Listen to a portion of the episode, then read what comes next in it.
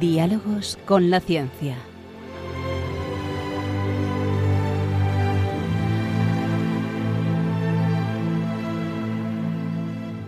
Dirigido por Javier Ángel Ramírez.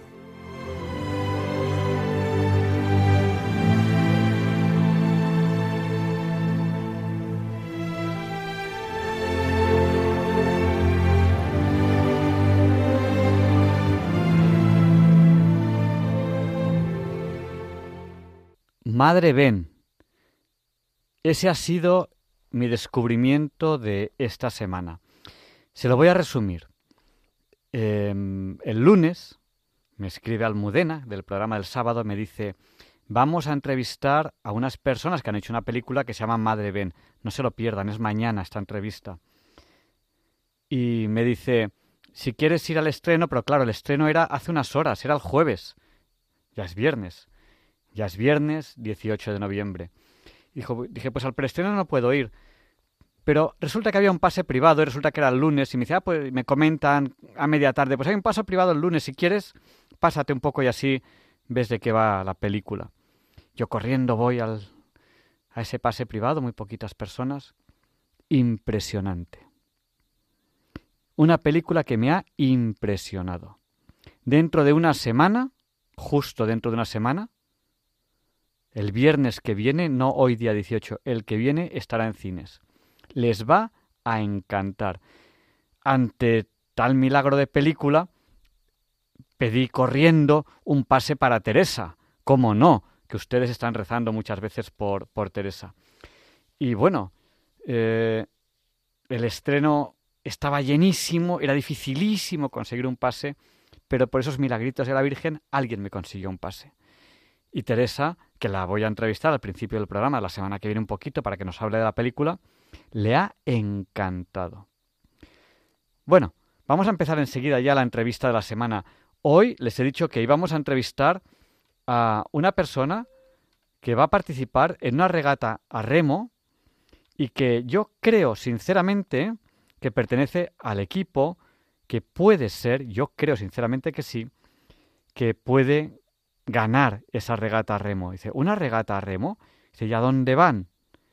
Pues nada más ni nada menos que van a atravesar el Atlántico. Y esta gesta, esta aventura, está a punto de empezar. Por eso la entrevista tiene que ser hoy. Ya la semana que viene estarán en marcha. Nos lo van a contar dentro de un ratito. Todavía no remando, pero ya van a estar en marcha. Es una entrevista que les va a encantar. Una gesta que cuando yo la conocí, a mí me impresionó. Cuando tuve el honor de conocer a este equipo de remo, pues me impresionaron como, como equipo. Y creo sinceramente, les voy a entrevistar dentro de nada, que pueden ganar esta regata.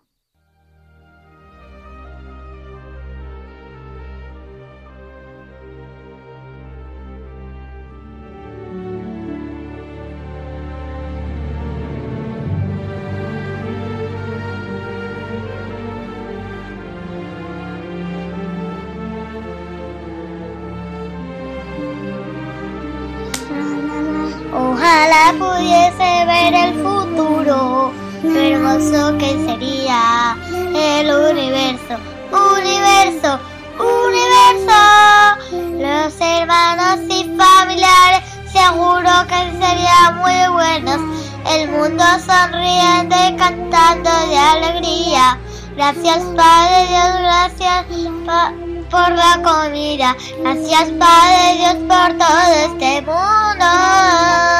Gracias Padre Dios. No sé cómo agradecértelo. Ojalá pudiese ver el futuro, hermoso que sería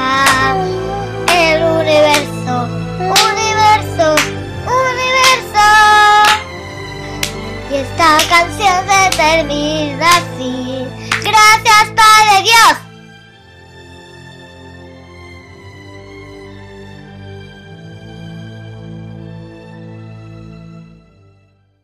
Ojalá pudiese ver el futuro. Este es el deseo de estos niños. Semana a semana, programa a programa, allá vamos. Camino al futuro. Ya vamos a empezar la entrevista, pero antes quiero recordarles el número de WhatsApp aquí del directo de Diálogos con la Ciencia. Es el del 8. Recuerden, 8 por 8 es 64. Pues nuestro número de WhatsApp es el 64 9 71. Se lo repetimos por si no tenían papel o bolígrafo a mano. 64 9 71. Sí, son cuatro ochos y siete y uno también es ocho. Nos están saludando ya a través del WhatsApp muchas personas. Saludamos a Gema con M, con una M, que nos llama desde Madrid. Pues Gema Madrid tiene dos M's, una en Gema y otra en Madrid. Un beso muy grande. Raúl desde Santander, bienvenido de Vilaseca. Pepe y María Ángeles de Montequinto. Inma de Zaragoza, preciosa ciudad, que además tenemos la promesa de la Virgen de que su imagen permanecerá en ese pilar hasta el fin de los tiempos. Rafael, del puerto de Santa María, donde nos han dicho que ahora mismo está lloviendo. Carla Sofía, de Madrid. Plácida, de Grazalema, que está resfriada y su hijo Chema de Málaga le está diciendo que se recupere. Ana y Rafa, del puerto de Santa María, que ya les he dicho antes que me han dicho que ahora mismo está lloviendo ahí. Monse, de Zaragoza. Carmen y Pepe, de Santander. Rosario de Sevilla, Pilar de Coria, Mercedes de Bilbao, eh, Rosario de Sevilla. creo que te he saludado dos veces, Rosario. Bueno, pues ya te he saludado dos veces. Si, un programa, si otro programa se me olvida, pues ya está. Y Rodrigo de Miranda de Ebro y Juan Antonio también de Miranda de Ebro. Y sin más dilación, vamos allá a la entrevista de la semana.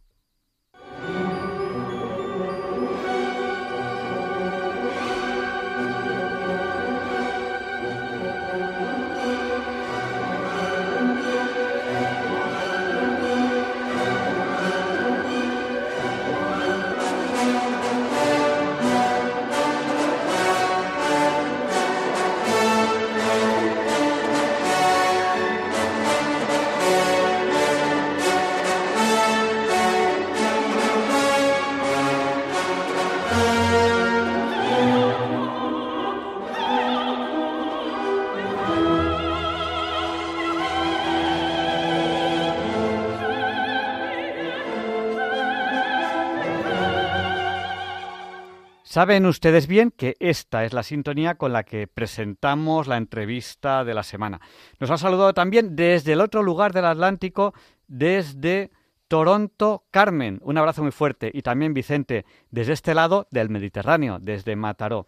Tenemos hoy aquí, en la entrevista de la semana, a Martí Ramírez. Él es miembro del equipo de regatas a remo Ocean Cats. Eh, buenas noches, Martí. Hola, buenas noches. Bueno, pues tenemos muchas cosas de las que hablar. Vais a empezar una regata. Me dijiste, o me entrevistas hoy o ya no me entrevistas, porque la semana que viene ya vais de camino. ¿Dónde vais la semana que viene? Ah, el viernes que viene, ah, sobre el mediodía o así, cogemos furgoneta, remolque y barco. Nos vamos hasta La Gomera, que tenemos tres, tres días y medio de viaje, más o menos. A mí me encanta remar y he tenido el placer, que les aseguro que es un placer, de conocer a este, a este equipo y hasta me han dejado remar con ellos. Yo como siempre remo solo, no estoy acostumbrado a la coordinación de varios remeros y me chocaba con sus, con sus remos. Eh, ¿Cuántas personas están remando a la vez en vuestro barco? Nosotros cuando estamos, cuando estamos en regata, estamos remando dos solo. Somos un equipo, un equipo de cuatro y ah, solo remamos dos cuando hacemos turnos de, dos horas remando y dos horas descansando. Por eso remamos dos.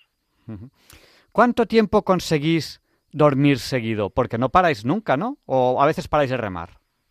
No, no, no paramos, es lo que te comentaba ahora. Ah, remamos dos horas y descansamos dos horas y, así infinitamente. Ah, remamos día y noche, por eso hay como dos equipos de, de dos personas y el bote nunca para. Cuatro personas en un barco, dos descansando y dos remando. Quien no se haga una idea de cómo es vuestro barco, ¿Dónde puede verlo? ¿Qué tiene que poner en Internet para ver vuestro barco? Bueno, nos, pueden seguir por redes sociales sin ningún problema en Ocean Cats Atlantic Rowing.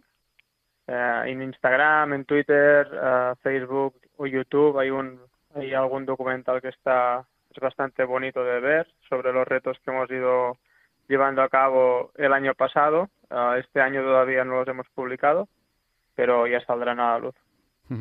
¿Y de dónde sale vuestro nombre? Que es Ocean como océano y Cats. ¿Cats es como gatos?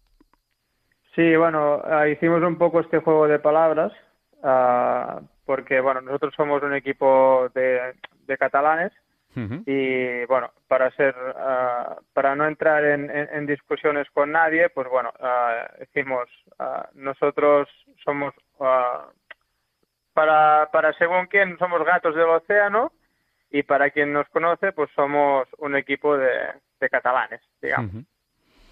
Bueno, eh, ahora vais, eh, cogéis el barco, lo subís a un remolque, lo lleváis a las Islas Canarias, si no me equivoco. ¿Y qué día empieza la regata? ¿Qué día empezáis a remar? Y ya sin parar hasta América. ¿Qué día empezáis? El día 12 de diciembre es cuando inicia la, travesía y según según la, los partes meteorológicos y según un, poco las inclemencias meteorológicas, pues podemos tardar alrededor de unos 30 o 40 días, según según el, tiempo. Eh, sois un equipo que eh, ha remado ya muchas veces, ha hecho, muchas muchas gestas, quizás quizás no lo sé, eh, quizás esta esta es la más grande de todas, pero creo que, que vais muy muy entrenados. Yo que conozco un poquito al equipo y conozco un poquito a los miembros, sinceramente creo que tenéis posibilidades. Por eso también hago esta entrevista, porque cuando ganéis, cuando ganéis diré, hey, que yo les entrevisté primero. o sea que... Sí, eh, bueno, sí, sí. Es un, es un, eh, es nuestro, bueno, la preparación que hemos llevado a cabo y, el foco, ¿no? Es una en vivir el reto, esto está claro, porque esto no, no se hace cada día pero, pero obviamente ya que lo preparamos, intentarlo preparar lo máximo bien posible dentro de nuestras posibilidades para intentar ganar. ¿Habéis probado de estar tiempo durmiendo turnos de dos horas o, cómo es eso? ¿Lo habéis probado?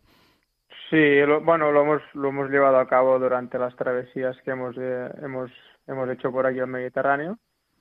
Ah, y bueno, al final el cuerpo, el cuerpo se adapta. Estás estas los dos primeros días son, son los peores porque, porque vienes de, de, bueno, es como un poco de jet lag, ¿no? Vienes de dormir ocho horas o, o siete horas en casa, luego, o sea, vienes de descansar una noche entera, digamos, luego te pones en travesía y hacer turnos de dos horas, que el primer día, pues, no, no los duermes, no duermes estas dos horas porque no estás, no, no tienes ese sueño, pero a partir de la primera noche lo pasas muy mal, porque tu cuerpo te pide dormir, pero te toca levantarte y a partir del segundo día pues ya es un poco mejor, ya es más llevadero y al tercer día ya estás adaptado, aunque claro, no es agradable que cada dos horas te esté sonando el despertador para, para salir a remar, pero bueno, es lo que nos gusta.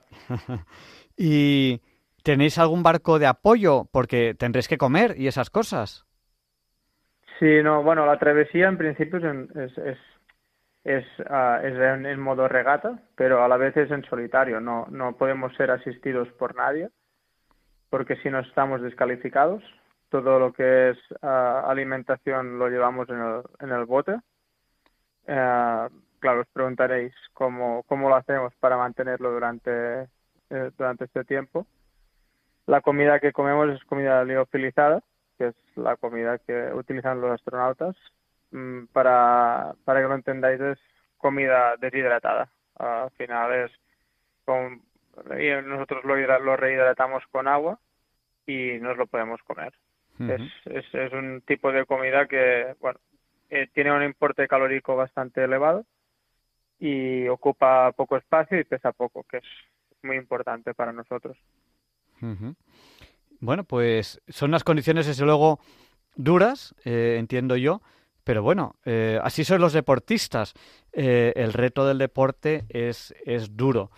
Em, yo sé que tenéis otras motivaciones, que ya es bastante motivación el deporte, o sea que yo sé que además vosotros como equipo os habéis motivado con otros proyectos. Cuéntanos un poco, porque aquí en Diálogos con la Ciencia nos interesan muchísimo los proyectos que estáis llevando a cabo.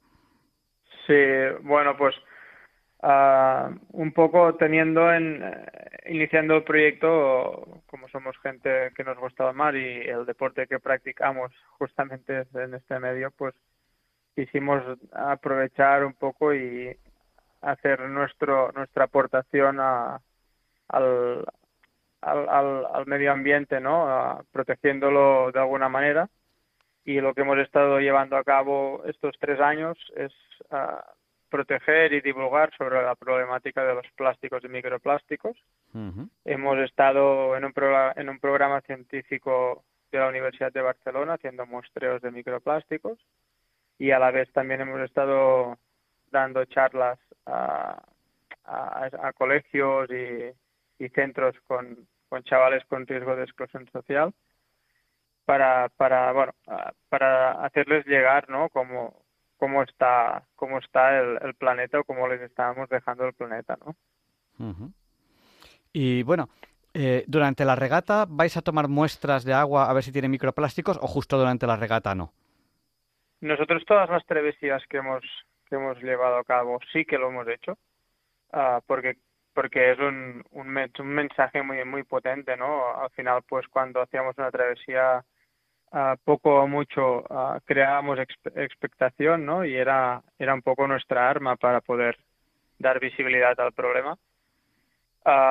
durante la travesía del Atlántico no lo vamos a hacer por dos, por dos razones, porque es ya el reto en sí es, es muy es muy complicado y, y dos porque no no, no tenemos esta capacidad de, de poder o sea, podríamos hacer dos, tres muestreos en el Atlántico, pero tampoco, tampoco, tiene mucho sentido. Y entonces, si ya teníamos que hacer más muestreos, ah, no tenemos capacidad de almacenamiento para, para todas las muestras. Y al final decidimos, pues, que bueno, que creemos que durante tres años uh, llevando este mensaje ya, ya estaba bien y que ahora, pues, a lo mejor nos tocaba centrarnos únicamente y exclusivamente en, en lo, en lo en el remo, ¿no? que al final es el deporte que, nos gusta.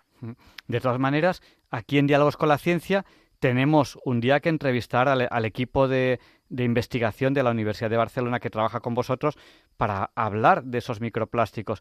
Porque yo recuerdo eh, cuando, cuando, cuando conocí a vuestro equipo que nos enseñaba las muestras de microplásticos que recogíais y que decíais, o somos muy buenos pescando microplásticos o es que siempre pillamos microplásticos. hay más de lo que nos parece. Los que son tan pequeñitos que uno cuando está en el mar no se da cuenta, pero hay.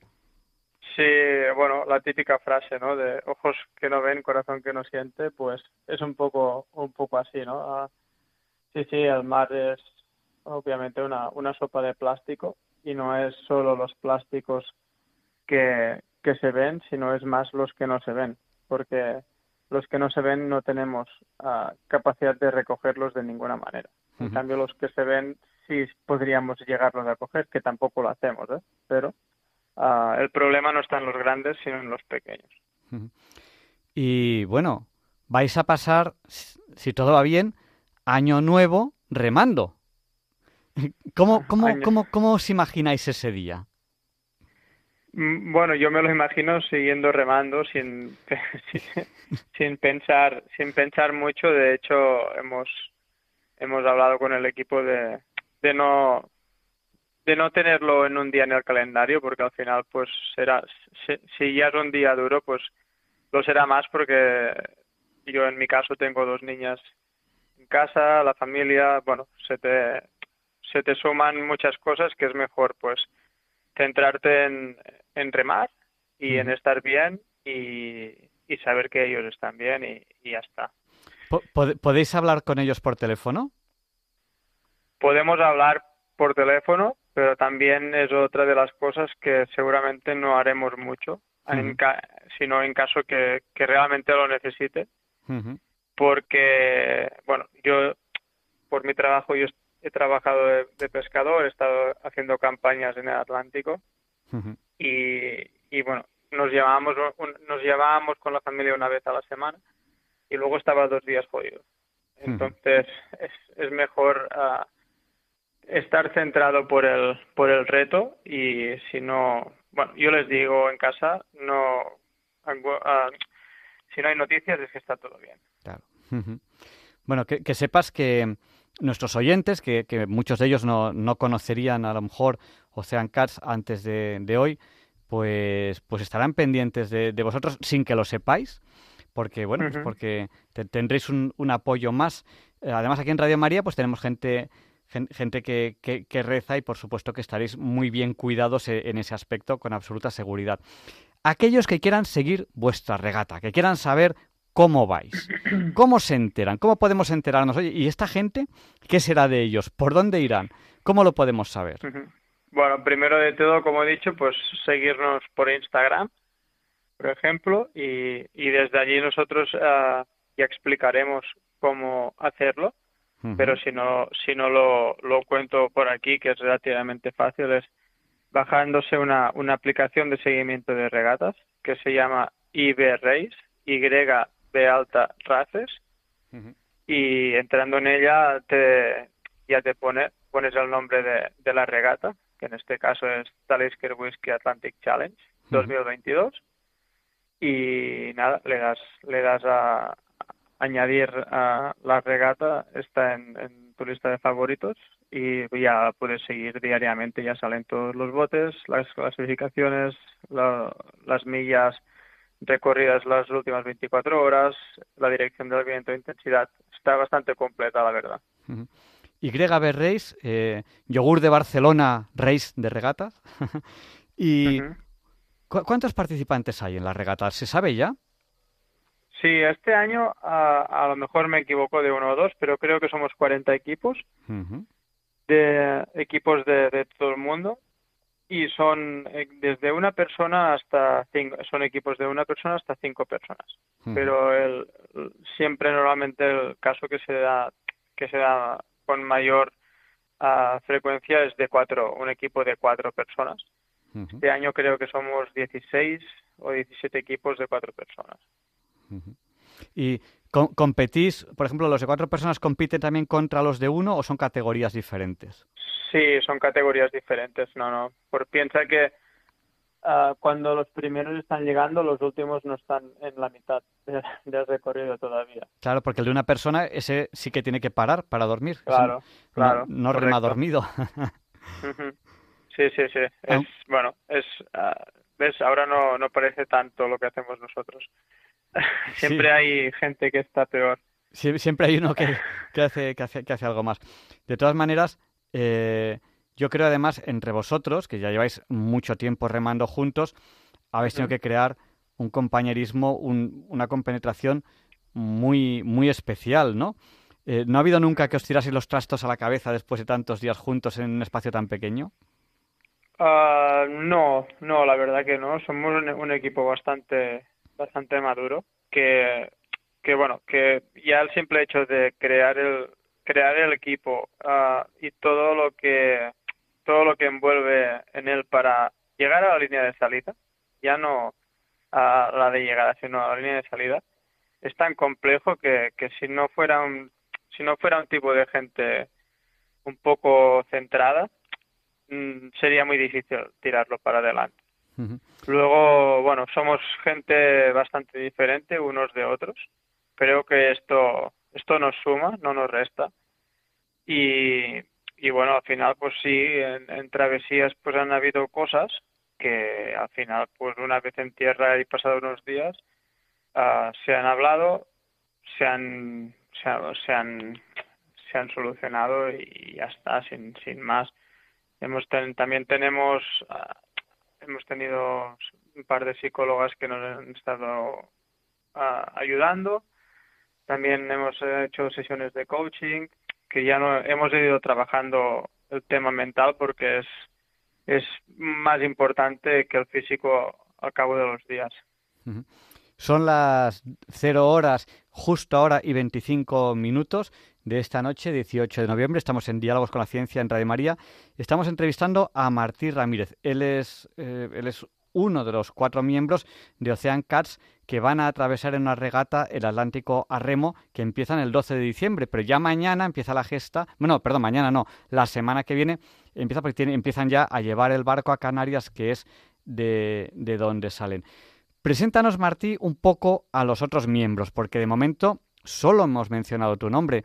Eh, cuéntanos si quieres un poquito, algo, bueno, ya nos has contado que tú has sido pescador, por tanto tú estás acostumbrado a pasar tiempo eh, fuera de casa y, bueno, yo creo que además en algo tan bonito como es el deporte, bueno, pues es un sacrificio que, merece la pena. Háblanos un poco de los otros tres miembros. Sí, uh, miren, somos, está Sergi, uh, Kim y Juanpa. Sergi es de un pueblo de, de la Lampurdá, que es La Escala. Kim es de, de Blanes y Juanba es de Murcia, pero vive, vive en Valencia. Uh, Sergi tiene 42 años, se dedica, él es entrenador personal. Luego Kim, Kim es químico, tiene 30 y 38 años. Y Juanba es el mayor de todos, es el, padre de todos. tiene 48 años y, está trabajando en la, Universidad de Politécnica de Valencia uh, en el laboratorio. Pues yo no me queda más que desearos suerte, que sepáis que estaremos pendientes de vosotros a través de YB Race, como, como, como, Carreras Races, que es una aplicación Para, para seguiros, y que el que no sepa muy bien cómo hacerlo, que, que le diga a, a, un familiar o un amigo, ponme en Instagram Ocean Cats, y ahí ya os podemos, os podemos ir, ir siguiendo. Cuando ganéis, os tenemos que volver a entrevistar. Porque yo sinceramente creo que tenéis muchas posibilidades, no lo digo por decir. Yo he remado muchísimo a lo largo de, mi vida en solitario, porque yo, eh, bueno, pues he, vivido mucho por la, por la Costa Brava y en verano he remado y he remado mucho, porque me gusta. Y de hecho, tengo un, velerito y, no tengo en el, en el chinchorro, en la barquita para bajar a tierra, no tengo motor porque se me estropeaba de no usarlo. Me bajo a remo, que es como, como me gusta. Me cuesta mucho remar como hacéis vosotros con penetrados, porque estoy acostumbrado a, a remar solo. Pero bueno, a mí me pones a remar y soy como, como el conejito de ese de Duracel, yo no paro. pues un abrazo muy fuerte, pero vamos a dar, si, si te parece bien, cinco minutillos para que llamen nuestros oyentes si lo consideran oportuno, si quieren hacer alguna pregunta. Aún no son y media, son las 0 horas y 28 minutos y si alguien quiere ahora participar en directo en el programa, que no tarde, que no tarde, tiene que llamarnos ahora. ¿A qué teléfono? Apunten. 91 005 94 19. Si no habían cogido papel o no habían cogido bolígrafo, cójanlo ahora, porque si desean participar en directo en el programa, en muy poquito tiempo que tenemos para, para dar paso a las llamadas, tienen que llamar al 91 005 94 19. Y bueno, Martín, para aquellos oyentes, porque ahora es casi casi media, queda, queda todavía un par de minutillos, pero la radio es así, hay oyentes que vienen, hay oyentes que van, uno a lo mejor va en un coche, está pasando por emisoras y tal, dice, ay, ¿de qué está hablando esta gente? ¿Cómo resumiríamos un poquito de lo que hemos hablado. Hay un oyente que ha llegado hace poco y dice, ¿de esta gente de qué está hablando? ¿Cómo se lo resumimos? ¿Cómo se lo resumimos? Sí, un poco de lo que hemos hablado, lo ah, que vais a hacer, quiénes sois. Mm, sí, que somos, uh, bueno, somos cuatro, cuatro compañeros que decidimos cruzar el Atlántico a remo y, y darle, darle una vuelta a esto también, involucrando, bueno, ayudando un poco al medio ambiente, ¿no? Y dando visibilidad y, y divulgación a la problemática de los plásticos y microplásticos a través utilizando nuestros nuestros retos como como altavoz ¿no? para, para llegar a más gente sobre esta, esta problemática. Pues Martí, Sergi, Kim y Juanma, un equipo que, que va a remar y que les deseamos la, la mayor suerte del mundo y, y que bueno, que nos traigan una, una copa, ¿no? Una copa de primeros o una medalla, no sé qué os dan, o cuatro medallas, no, sé muy bien qué, qué, os van a dar. Yo creo sinceramente que como equipo funcionáis muy bien. Tuve la suerte de, de, conoceros y, y, por supuesto que en Diálogos con la Ciencia os acompañamos, os deseamos mucha suerte y tenemos pendiente para más adelante una entrevista al equipo de investigación de la Universidad de Barcelona, ya, ya, contactaremos con ellos para que nos hablen un poco de, de, esa investigación en la que estáis colaborando sobre microplásticos en el mar. Pues muchas gracias, buena suerte y que sepáis que, os acompañaremos. Tenemos una, una llamada que vamos a atenderla, que nos está llamando justo ahora mismo. Nos está llamando al 91 005 94 19. Y la pasamos directamente aquí, a la antena. Buenas noches, ¿con quién hablamos? Hola, buenas noches. Mi nombre es Jorge Gallego y bueno, es que estoy escuchando el programa. Sí. Y, bueno, pues será acerca de Ocean Cats, que bueno, no lo conocía, es la primera vez que lo, lo he oído. Y es que, bueno, pues a mí el mundo marítimo me gusta mucho y, bueno, gracias a hacer este resumen de un minutillo, pues que van a cruzar el Atlántico a remo. Y bueno, pues desearles mucha suerte, que, que, lo consigan y sobre todo, bueno, me parece una epopeya, vamos. vaya, vaya gente. Y además en diciembre, no le hemos preguntado por el tiempo que esperan en diciembre. Martí, tienes que contarnos luego qué tiempo esperáis eh, en diciembre y enero, medio de diciembre y medio enero. Nos tienes que contar un poco qué tiempo se espera, porque desde luego aquí... ¿Qué, tiempo suele, haber, suele hacer en estas fechas? Bueno, se, se hace normalmente los cruces, uh, se hace por estas épocas porque es cuando hay, hay menos, estadísticamente menos riesgo de, huracanes y es porque también los, los vientos, en este caso los delicios, son uh, portantes o favorables a, a, América. Que al final es, nosotros uh, hacemos la misma ruta que hizo Colón, ¿no? Que se iba a descubrir las... La, se, iba para un lado y se fue para otro al final porque porque el, el viento lo, lo, llevó hasta las, hasta las, Américas, ¿no? Pues al final la, la ruta se, se, hace de esta forma. Si quisiéramos volver remando, que no lo vamos a hacer, uh, tendríamos que, que subir hasta hasta América del Norte, esperar un tres cuatro meses para que se abriera la ventana de, también de aprovechamiento de vientos. Es un poco lo que hacen los aviones, los aviones eh, también cuando van de un lado para otro. Pues, eh, nos ha llamado también Elisa, pero justo hemos perdido la llamada. Eh, ahora que nos has planteado, o que se ha planteado esto de, del tiempo, ¿tenéis previsto que os, cómo reaccionáis si os pasa algo? Por ejemplo, no lo sé, si viene mal tiempo y volcáis, ¿Eso está, lo tenéis más o menos resuelto? Porque lleváis también equipo electrónico. No sé si todo se puede mojar o hay cosas que no. ¿Qué pasa con el barco si, si, se, si vuelca? ¿Lo habéis previsto un poco? ¿Lo habéis entrenado? Sí, hombre, claro, sí, sí. Electrónica y agua no, no son muy amigos, eso está claro. Uh, nosotros cuando, cuando estamos remando, siempre, siempre, siempre vamos con arnés, vamos atados. Y, y mientras estamos remando, los otros dos compañeros están dentro de las cabinas con las puertas cerradas. Esto es un protocolo que, que tiene que ser así siempre. ¿Por qué? Porque en caso de, volcar, uh, la única forma de que el bote se vuelva a poner bien por, por sí mismo, ¿no? Son botes preparados para, para volcar y, por, y ponerse bien otra vez. Pero para ello tiene que, las cabinas tienen que estar cerradas.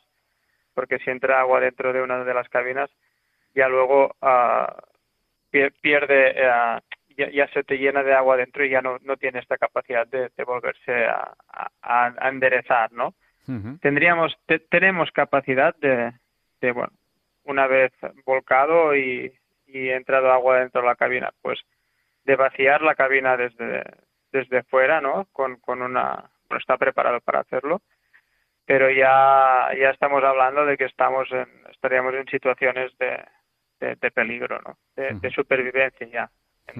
¿Lleváis, trajes de supervivencia? Porque en el agua eh, eh, no se puede aguantar mucho tiempo sin un traje que conserve el calor.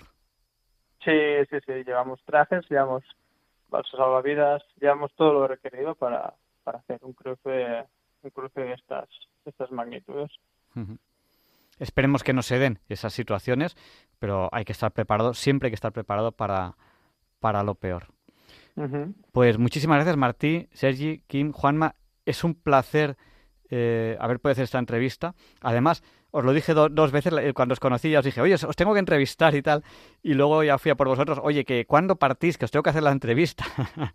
y, para mí es una entrevista que, tenía muchas ganas de, hacer porque es una gesta que me parece eh, me parece importante, poca gente en el mundo lo, hace. Sois 40 embarcaciones, que no, no es tanto, no es tanto. Y, sois equipos que necesitáis muchísima preparación. Vosotros lleváis remando juntos años, ¿no? Creo que son dos años, me parece lo que, lo que me habéis dicho.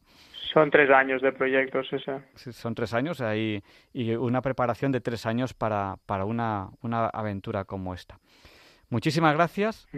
Buenas noches. Muchas gracias. No te he dejado dormir, pero, pero bueno, ahora ya, ahora ya sí. Así te vas entrenando un poco a eso de las dos horas.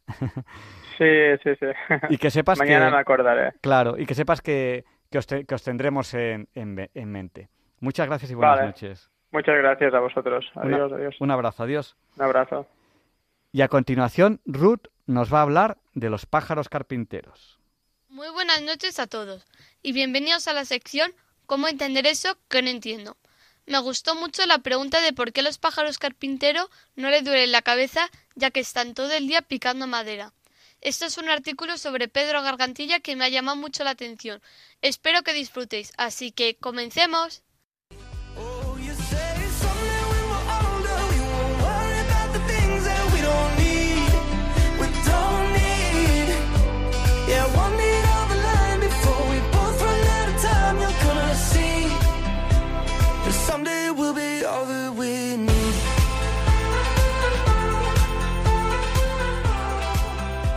Como ya os he comentado antes, hablaremos de cómo los pájaros carpinteros no les duele la cabeza, ya que se limitan a literalmente dar picotazos a un árbol. Resulta ser que la naturaleza ha dado a estas aves un casco biomecánico que impide que su cerebro se pueda lesionar. Hay un montón de deportes donde te puedes dar golpes repetidamente en la cabeza, como son el boxeo o el fútbol americano. Esto puede causar encefalopatía traumática crónica, que es una lesión cerebral irreversible que se produce por traumatismos repetidos. Algunos síntomas que pueden incluir son la depresión, impulsividad, agresividad y pérdida de memoria. Esto nos hace pensar en el pájaro carpintero, que a gran velocidad y repetidamente da con su pico a la madera de un árbol. Esto nos lleva también a pensar el riesgo que tienen estos pájaros para desarrollar encefalopatía traumática. Pero esto a ellos no les sucede. ¿Por qué? Esta misma pregunta se la realizó un grupo de investigadores en la Universidad Politécnica de Hong Kong. Con unos buenos equipos de investigación fueron capaces de encontrar algunas respuestas. El liquidito que hay alrededor de su pequeño cerebro. ¿Qué significa esto? Se ha llegado a calcular que este pájaro es capaz de martillar un árbol a velocidad superior de 6 metros por segundo, con alguna deceleración de 1200 veces la fuerza de la gravedad. Algo que ayuda a evitar sus lesiones es su cerebro más pequeño, apenas pesa un par de gramos. Con esto sabemos que contra mayor fuese el tamaño de su cerebro, mayor sería el riesgo de lesión cerebral. Su cerebro descansa con una determinación angulación hacia la parte posterior de su cabeza como una media naranja con la parte plana hacia la frente. Con esto se crea mayor área de superficie de absorbente de energía cinética a la hora de dar los golpes. Otra ventaja que tienen es que tienen menor cantidad de líquido interno alrededor del cerebro, llamado líquido cefalorraquídeo lo cual limitan sus movimientos. También es gracias al tiempo del impacto y adaptaciones óseas. Para evitar lesiones, el tiempo de contacto de su pico con el árbol tiene que ser el menor tiempo posible. Se ha comprobado que el tiempo está alrededor de 0,5 y 1 milisegundo. En los humanos, una lesión cerebral por un traumatismo craneoencefálico tiene que tener un tiempo de aproximación entre 3 y 15 milisegundos. El pájaro carpintero También tiene un pico duro, resistente, en forma de cincel y que no es afilado.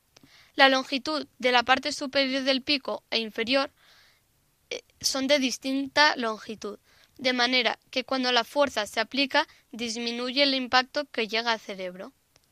Su cráneo está formado por un hueso denso, mientras que en el interior hay un hueso poroso, que actúa como un casco, por así decirlo, de reducir la transmisión de vibraciones. Otra de las razones es porque el hueso que sostiene la lengua, llamado ioides, tiene gran importancia. Los científicos afirman que este es un hueso flexible y sólido que eh, comienza en el en vez del pico y gira hacia abajo de los orificios nasales, con un recorrido por toda la parte posterior y superior del cráneo y termina cerca de la frente. Esto es como un cinturón de seguridad para él. La lengua de estas aves tiene más longitud de lo esperado. Puede ser capaz de envolverse el cráneo para proteger el cerebro mientras pica madera.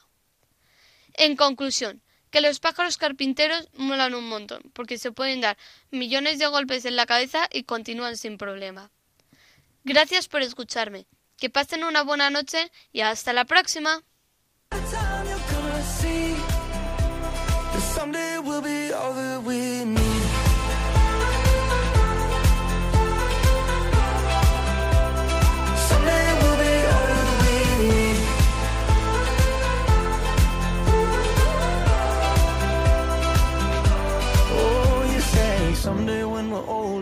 Be shining like we're gold, yeah, won't we? Won't we? Mm, someday down the line, before we both run out of time, you're gonna see that someday we'll be all that we need. Muchas gracias, Ruth, y ahora entenderemos un poquito más a los pájaros carpinteros. Nos han saludado durante el programa a nuestro WhatsApp, al de Diálogos con la Ciencia, al del 8, recuerden que 8 por 8 es 64, nos han saludado al 64 9 8 8 8 8 7 1, sí, son 4 8 y 7 1 también es 8, además de los que hemos saludado al principio, José de Alboraya, Isabel de Cartagena, Juan Miguel de San Sebastián, Dori de Granada y Gemma de Madrid. Un abrazo muy fuerte para todos ellos. Y tenemos aquí ahora a Karina Chuquispuma. Ella es doctoranda en la Universidad Politécnica de Madrid.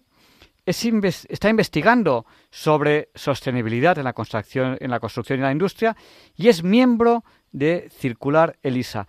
Ahí me ha llamado la atención, tiene un currículum muy extenso que no les puedo leer ahora, que además de sus muchos trabajos e investigaciones sobre sostenibilidad, en su tiempo libre ha realizado muchas actividades educativas. Eh, buenas noches, Karina. ¿Qué tal? ¿Cómo estás, Javier? Es un gusto conversar contigo. Pues nada, muchas gracias. Bueno, lo primero que te podemos preguntar, hablamos la semana pasada con Beatriz, que también pertenece a Circular Elisa, y esta semana también, porque es la Semana Europea Internacional de la Ciencia.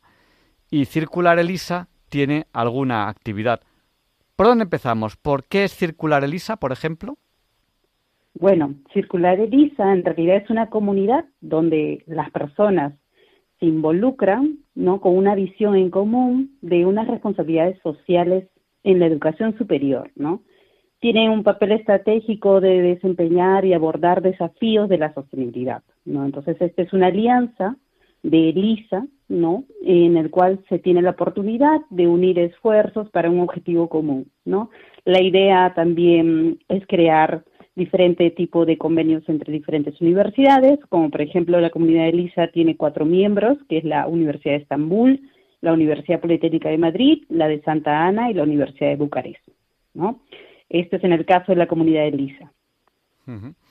Y bueno, es, es la, estamos ahora mismo inmersos o está a punto de terminarse eh, la Semana Europea de la Ciencia, Semana Internacional Europea de la Ciencia.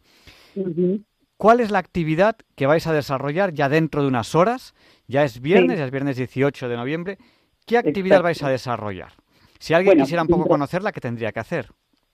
Bueno, en realidad solamente es entrar a la página web de Circular Elisa y ver en News and Events, que son los eventos y las noticias y simplemente el último evento es el Escape Room, que se va a desarrollar mañana a las 5 de la tarde, donde alumnos de todo el mundo, porque la convocatoria lo hemos puesto en todas las redes sociales, y esta vez ha tenido muchísima acogida, porque claro, ahora somos más en el equipo y hemos podido difundir más, y estamos muy alegres, no vamos a decir la cantidad de alumnos que se han matriculado, pero en realidad nos ha puesto muy feliz porque es una diferencia abismal a la del año pasado, y bueno, y esperamos mucha diversidad, ¿no? Hemos tratado de convocar a diferentes países y, y bueno, todavía están todavía está abierta, entonces pueden todavía se pueden inscribir y es un juego interesante, eh, es tratar de jugar un poco con el tema del reciclaje, de la reutilización y el reuso de algún residuo, ¿no?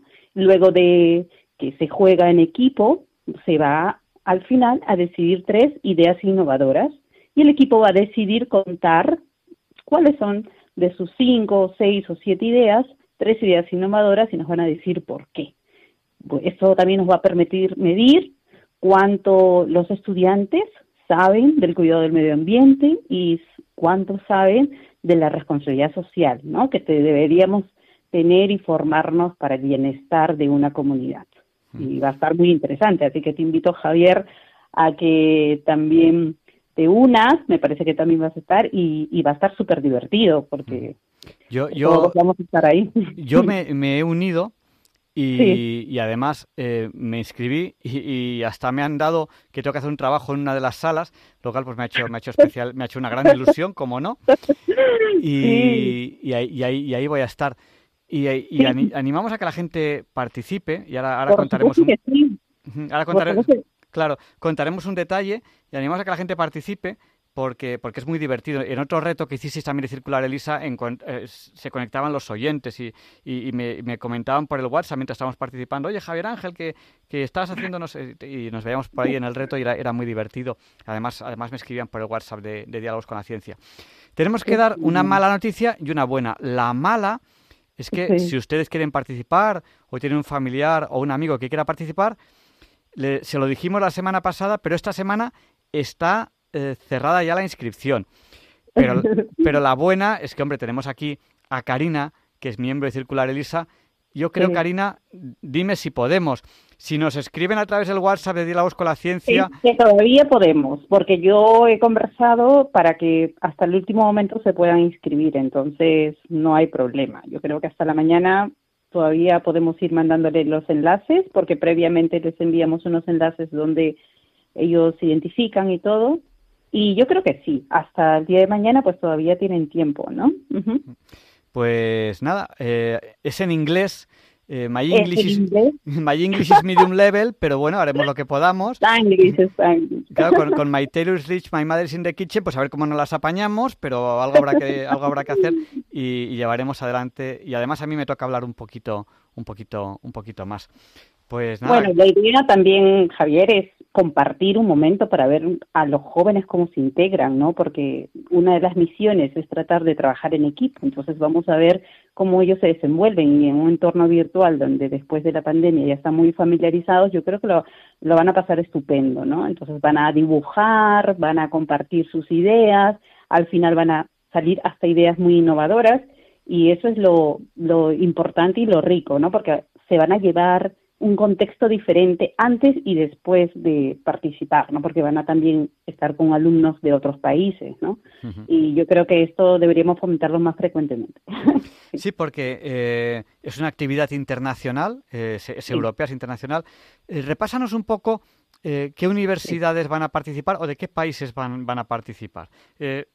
comento un poquito así como he podido por ahí echar un vistazo, pero está abierto a todo el mundo, que ha, hasta se ha puesto gente de, de Alemania, pues de Dinamarca, de Holanda, de Bucarest, de, de España también, hasta de Perú también se han inscrito. Entonces, yo creo que hay muchísimos países ahora, ¿no? Por la difusión que le hemos puesto en las redes sociales y ahora Pronto también vamos a lanzar el eh, Instagram y, este Twitter, entonces los invitamos a que nos sigan. Primero por la página de Circular Elisa y luego ya van a ir ahí viendo en las demás redes sociales que se van a ir activando. Pues muchísimas gracias. Eh, tu currículum es extenso. Un día te tenemos que entrevistar para que nos cuentes cosas sobre tus investigaciones. Yo te, he presentado como eh, Karina Chuquispuma. He dicho que eres doctoranda. Eres doctoranda, si no me equivoco. Sí, sí, exactamente. Estoy ahí en la facultad de...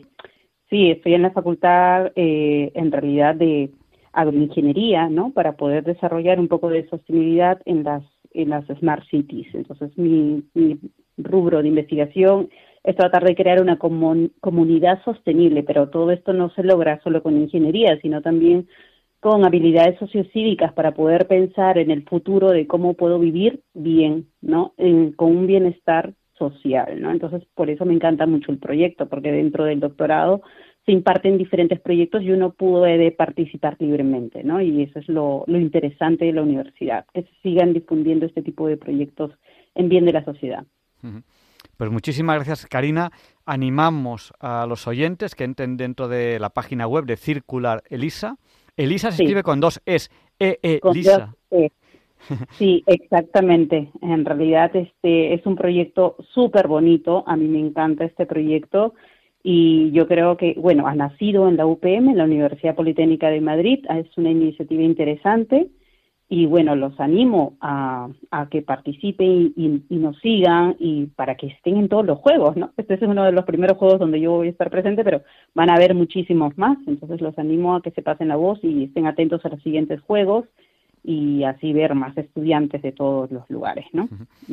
Además, las actividades e ELISA permiten a estudiantes europeos estudiar en distintas universidades, es decir, estudiar lo que diríamos una carrera, entre comillas, en una universidad y cada año estar en un país diferente y al, final obtienen un título, eh, que podrían haber tenido un título igual estando en una única universidad, pero eso les permite ir cambiando de universidad. Los proyectos eh, ELISA, con dos es, están haciendo, eh, están ayudando a crecer a Europa, están haciendo Europa, están ayudando a que un estudiante ya no mm, estudie en un país y ya no estudie en un país y un año en otro, ¿no? sino que cada año en un país distinto y que obtenga una titulación europea. Están haciendo Europa los proyectos ELISA. En realidad me parece súper ambicioso este proyecto y así debe ser todos los proyectos, porque no creo que debería haber estas brechas en la educación. Entonces ELISA rompe las brechas de la educación y va más allá de ello, ¿no? Entonces, a tratar de unir a todos para, para crear mejores ideas, porque mi contexto es muy diferente a otro contexto de otro país, y entonces de repente en un país de repente las necesidades son otras y yo puedo contribuir con otras oportunidades que tengo y así continuamente y así se generan mejores ideas y mejores soluciones, ¿no? Y por eso me parece muy rico lo que está sucediendo hoy en día en la Unión Europea y es un ejemplo que se puede replicar en Latinoamérica, en América del Norte, América Central, América del Sur, ¿no? en otros continentes. Entonces yo creo que es una linda iniciativa. Pues muchísimas gracias, buenas noches y mañana nos vemos en el reto de Circular e Elisa. Y si, si alguien se quiere inscribir eh, o conocen algún familiar, algún amigo que quiera inscribirse, es una actividad divertida en inglés, no hace falta saber mucho inglés y nos lo vamos a, pasar bien dentro de las actividades que están teniendo lugar en esta Semana Europea de la Ciencia. Muchas gracias, Karina, y mañana nos vemos en el reto. Sí, sí, mañana nos vemos. Yo estoy en la sala 1, creo que tú estás en la sala 3. Sí, yo creo que me han puesto en la sala 3, pero bueno. nos lo vamos a pasar. Bueno, si llegan todos temprano, les va a tocar conmigo. Si van llegando poco a poco, les va a tocar en la sala 2, luego con la sala 3, con Javier, y así poco a poco se van a ir llenando toda la sala. Sí, pero eh, hay muchas actividades que son todos juntos, o sea que aunque no coincidamos en la misma sala, hay actividades que, en las que estamos todos juntos. Exactamente, eso sí es verdad. Pues nada, muchas gracias y hasta mañana. Muchas gracias, gracias. Hasta luego, Javier. Buenas noches. Buenas noches. Y a continuación, Leonardo Daimiel Pérez de Madrid presenta la sección Pensar y Sentir.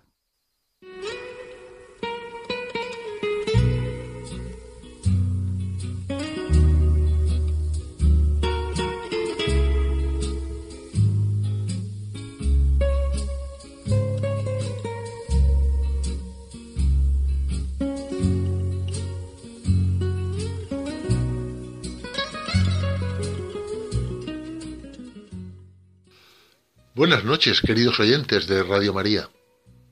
Soy Leonardo Daimiel y celebro estar de nuevo con ustedes.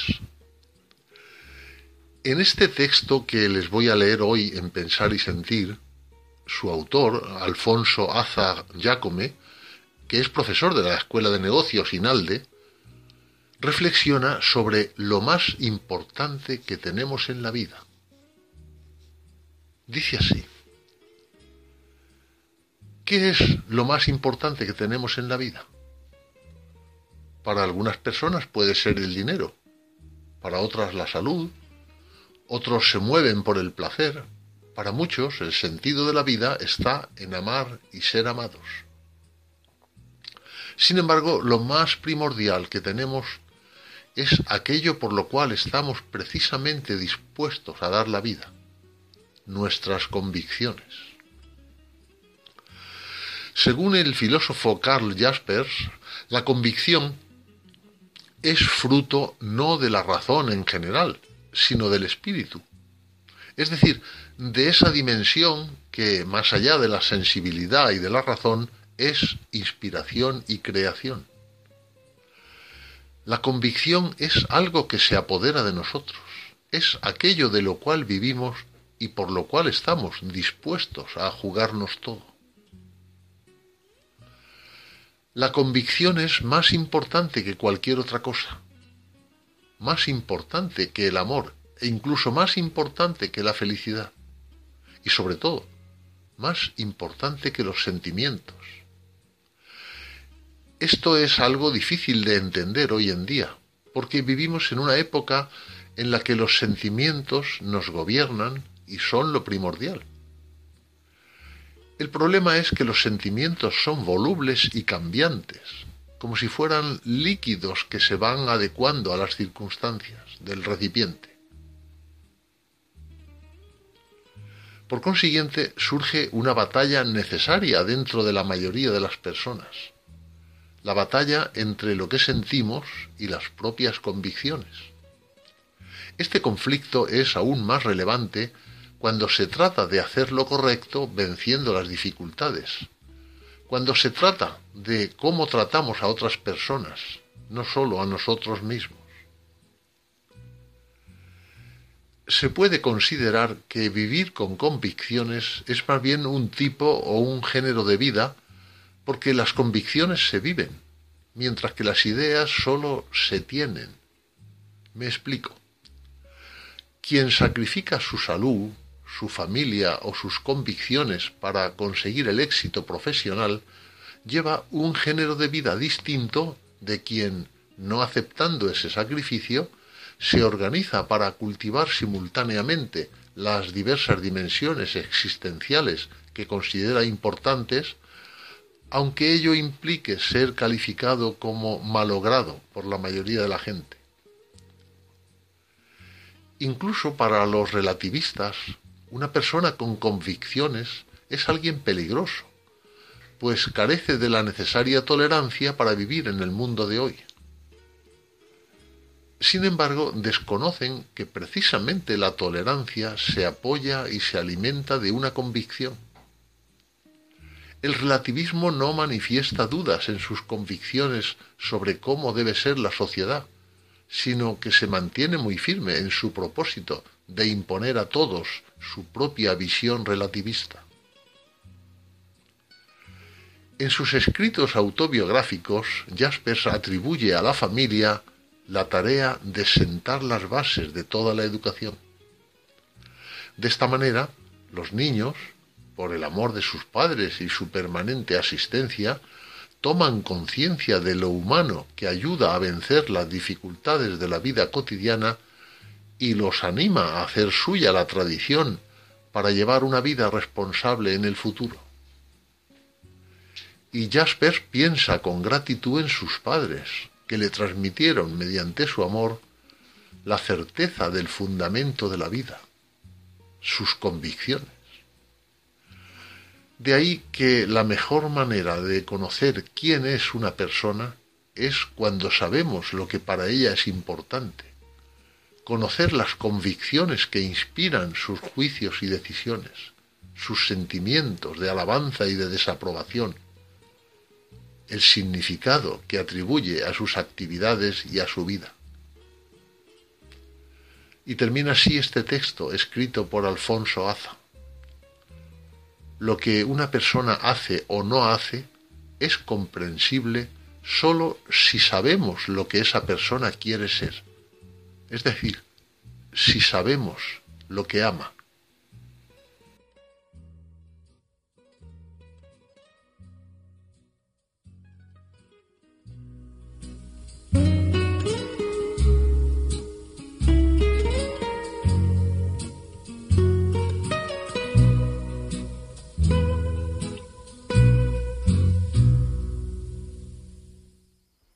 muchas gracias, Leonardo, por habernos ayudado esta noche a pensar y sentir.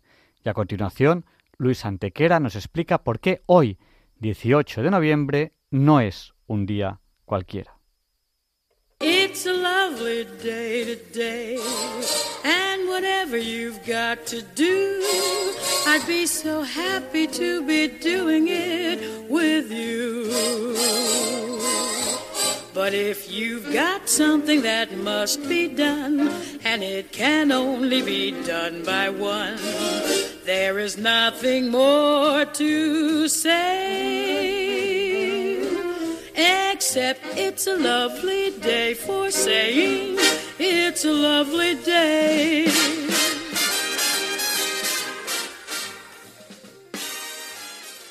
No, Javier Ángel, no directos compañeros de diálogos con la ciencia, no, queridísimos oyentes de Radio María, claro que no es un día cualquiera.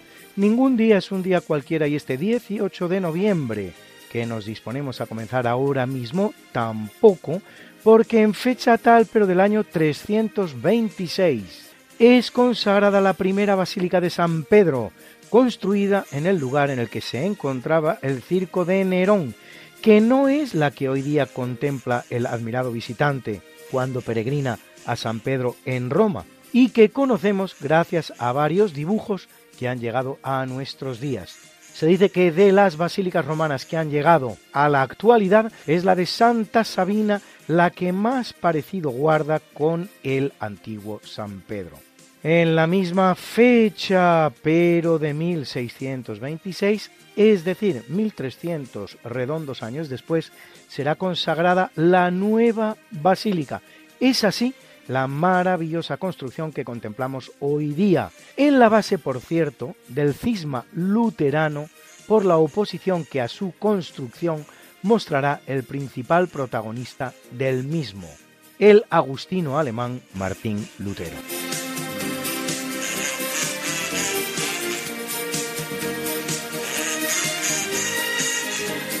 Y en el año 1307 habría tenido lugar la famosa leyenda de Guillermo Tell.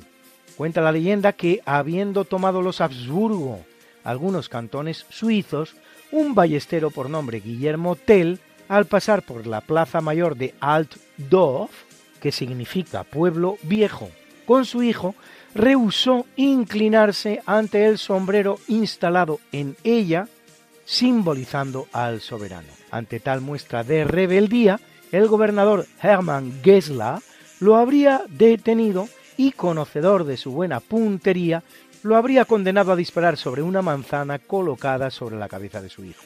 Si Tell acertaba, sería liberado, si no, sería condenado a muerte.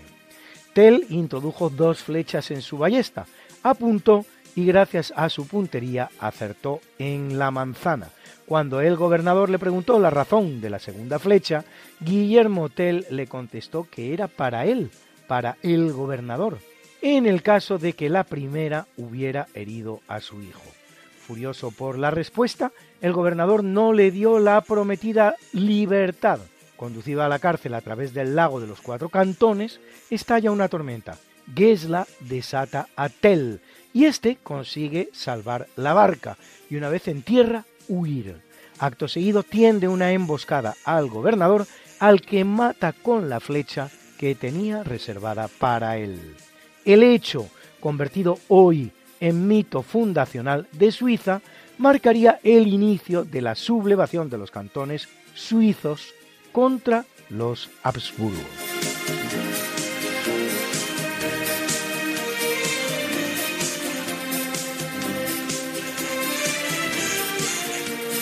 Ahora un capítulo más del epígrafe Cambio climático antes del cambio climático, porque en 1421 se produce la llamada inundación del día de Santa Isabel y una torrencial tormenta rompe un dique en la ciudad holandesa de Wildrecht.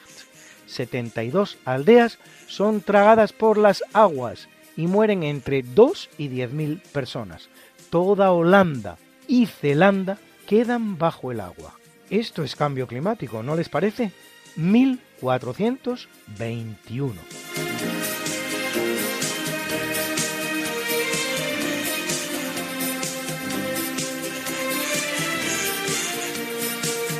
En el capítulo siempre fecundo de la conquista, colonización y evangelización de América por los españoles que va a permitir a los indígenas americanos el tránsito del neolítico al renacimiento en apenas dos generaciones, un tránsito que a los europeos había costado 7.000 enteros años, en 1493 Cristóbal Colón en el curso de su primer viaje a América avista la isla de Puerto Rico, aunque es posible que con anterioridad ya lo hubiera hecho Martín Alonso Pinzón.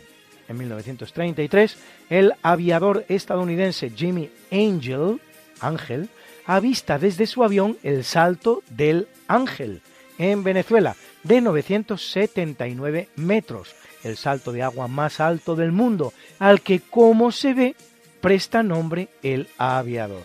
Lo cierto, sin embargo, es que el descubrimiento no es de Angel, sino de un español en todo caso. O bien los españoles Félix Cardona y Juan María Mundó en 1927, seis años antes, que son, por cierto, los que habrían informado a Angel de la existencia de la catarata, o bien, como parece lo más probable, todavía antes, mucho antes, Fernando de Berrio, explorador que lo habría descubierto en sus expediciones por la zona de la Guyana a la búsqueda de El Dorado en algún momento cercano a 1597, casi tres siglos y medio antes. Una prueba más de la diferente manera en que escriben la historia norteamericanos, franceses o británicos, por un lado, y los españoles por otro, avergonzados como estamos de todo lo que hemos hecho desde los tiempos de los romanos y de las muchas e importantes consecuencias y bien benéficas para la humanidad con harto frecuencia que ello tiene luego.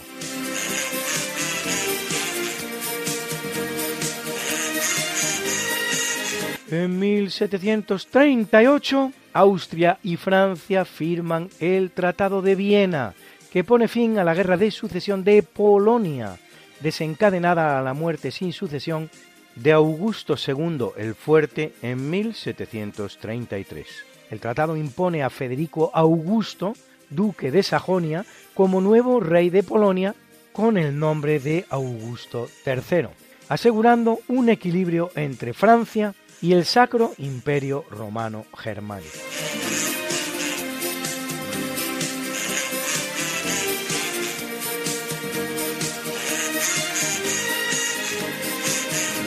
En 1901 se produce el curioso evento conocido como el baile de los maricones, una redada policial realizada en la Ciudad de México en un baile de hombres, de los cuales 21 iban vestidos de tal y otros 21 de mujeres.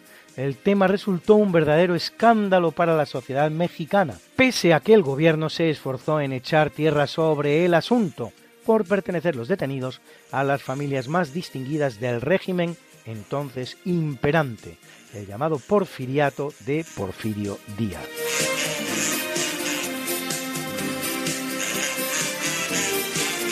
En 1928, Walt Disney crea el primer cortometraje de Mickey Mouse, Steamboat Willie, que es también el primer cortometraje sonoro de dibujos animados y la tercera aparición del ratón. En él el más famoso ratón de la historia, todavía no habla, pero los distintos animales que aparecen en él emiten ya sonidos. Lo que pocos saben es que cuando poco después el ratón comience a hablar, su voz hasta 1947 no será otra que la del propio Walt Disney.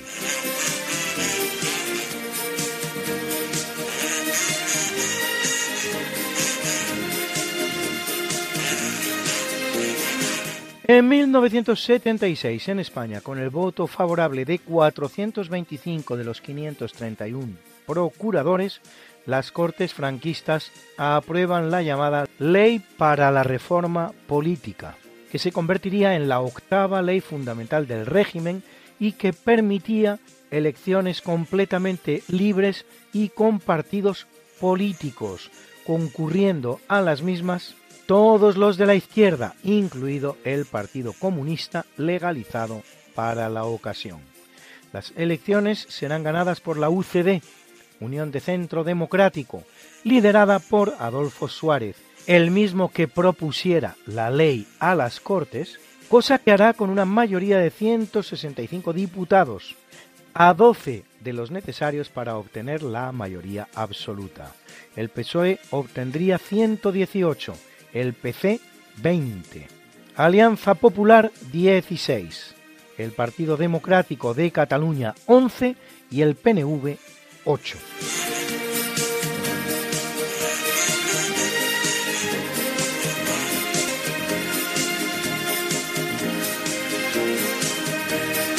En 2007 publica la Wikipedia en español su artículo número 300.000 para que vean ustedes el ritmo al que crece la Wikipedia, podemos decirles que hoy la wiki en nuestra lengua consta ya de más de 1.800.000 artículos. Diariamente se crean más de 400, lo que hace un total de alrededor de 12.000 al mes.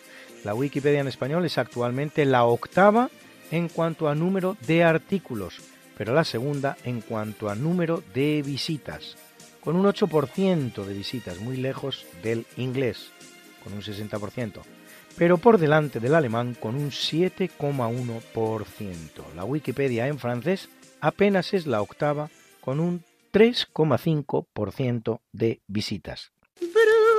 Bruna, Bruna, nació María y está en la cuna, nació de día, tendrá fortuna, bordará la madre su vestido largo y entrará a la fiesta con un traje blanco.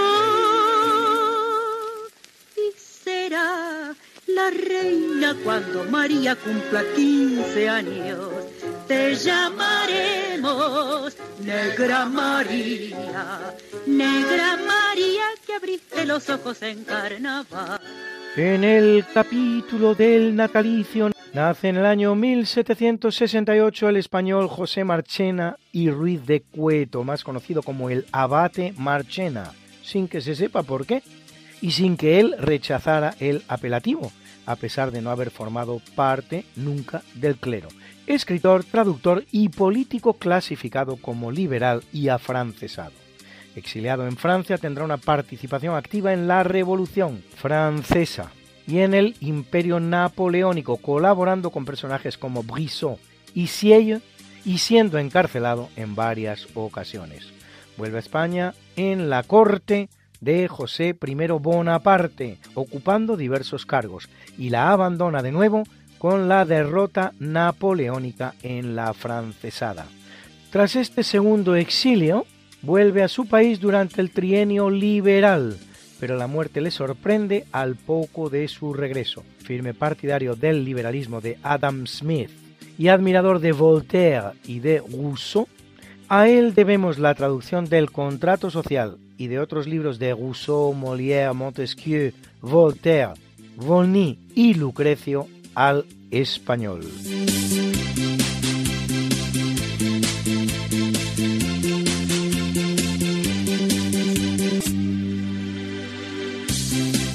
nace en el año 1787 Louis-Jacques Mandé Daguerre, inventor junto con Joseph Nicephore Niepce de la fotografía y más concretamente del que se da en llamar en su honor el daguerrotipo.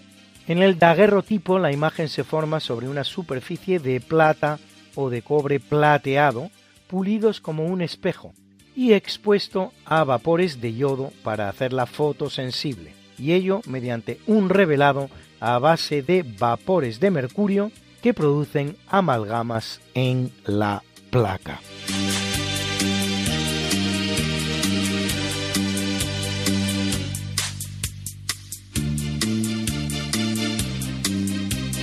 En el año 1828 viene al mundo John Landon Hayden Down, médico británico que describe el llamado en su honor síndrome de Down, particularidad que él llamó idiocia mongoloide, por las similitudes faciales de los afectados con las razas nómadas del interior de Mongolia. Y eso que en modo alguno será el descubridor de que los que él describía así portaran el que hoy se conoce como trisomía 21, afección genética causada por un error en el proceso que replica y divide los pares de cromosomas durante la división celular, error que lleva a heredar una copia extra total o parcial del cromosoma 21 de uno de los dos progenitores.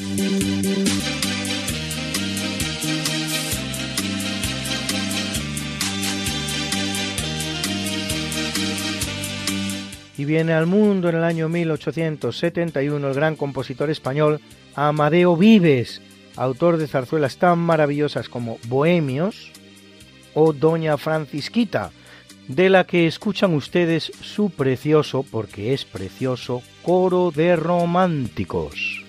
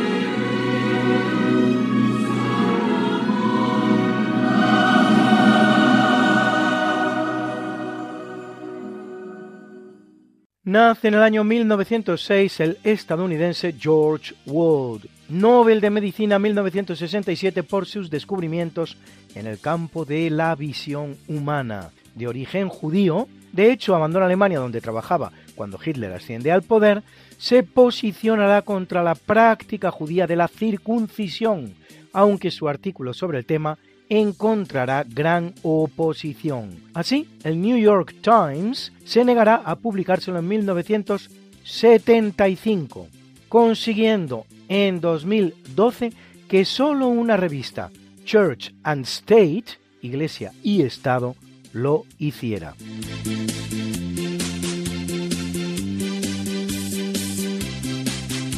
En 1923 nace el astronauta norteamericano Alan Shepard, que en 1961 realizará el primer vuelo suborbital estadounidense a bordo de la nave Mercury 3.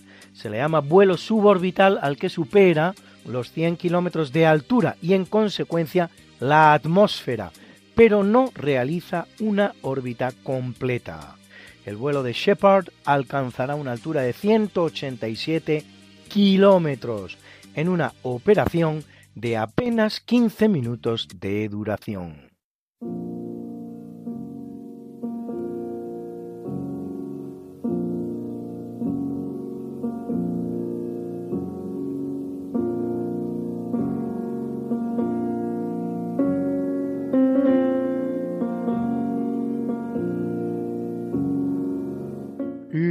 Capítulo del obituario, en 1910, en el ámbito de los centenares de conflictos producidos en América cuando España abandona el escenario, en Puebla, México, son ajusticiados, junto con otros revolucionarios, los hermanos Aquiles Carmen y Máximo Cerdán, seguidores todos ellos de Francisco Ignacio Madero, que se levanta contra la dictadura de Porfirio Díaz, el período de la historia de México conocido como Porfiriato. Un año después, Madero efectivamente consigue derrotar y derrocar a Porfirio Díaz, convirtiéndose en presidente entre 1911 y 1913.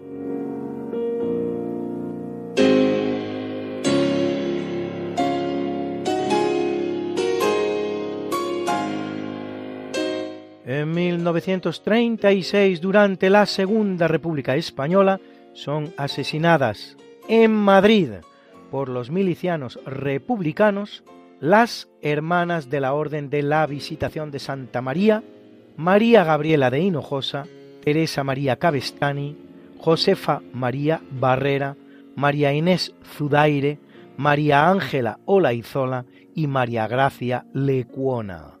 Son seis de las siete monjas que se habían quedado al cuidado del convento cuando el resto abandona la capital y se refugia en el pueblo navarro de Oronoz. Incendiada la iglesia y convertido el monasterio en cuartel de las milicias revolucionarias, las hermanas se refugiarán en una casa cercana donde son denunciadas por una vecina, secuestradas por los milicianos, conducidas a las afueras y asesinadas la séptima hermana, María Felicitas Zendoya, sale milagrosamente ilesa del fusilamiento, huyendo hasta que, descubierta por otros milicianos solo cinco días más tarde, es igualmente secuestrada y fusilada por segunda vez, esta vez a muerte junto a las tapias del cementerio del Este.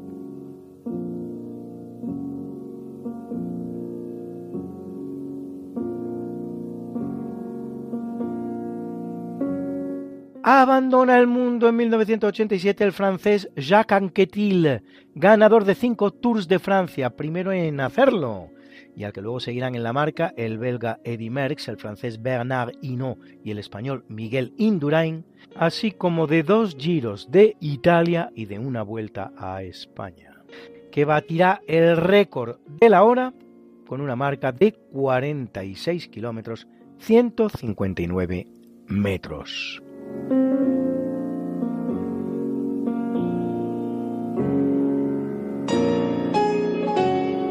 Y muere en 2016 Leonard Cohen, uno de los músicos imprescindibles del siglo XX, príncipe de Asturias de las Letras 2012.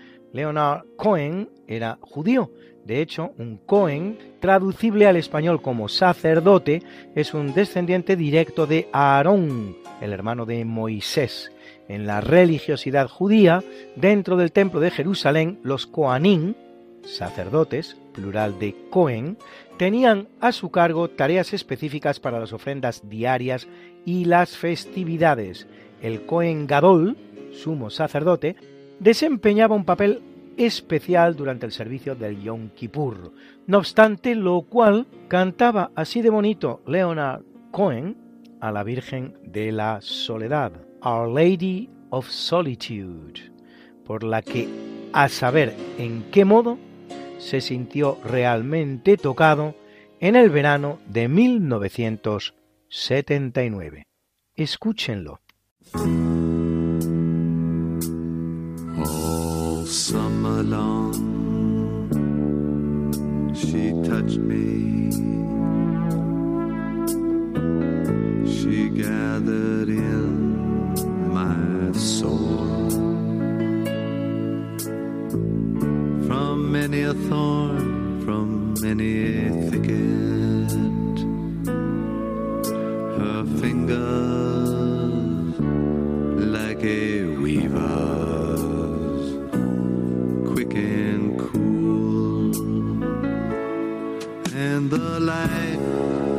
came from her body, and the night went through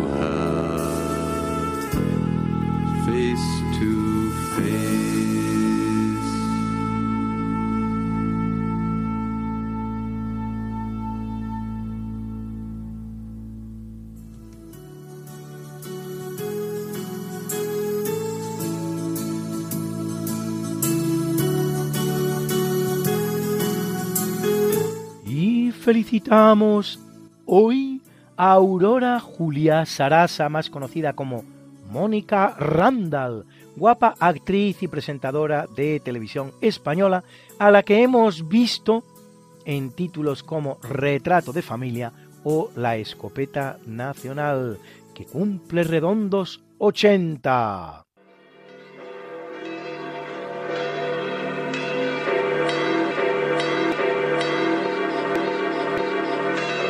Y celebra la Iglesia Católica a Román Bárula, Esiquio, Luciano y Carterio, mártires, mártires, a Máximo,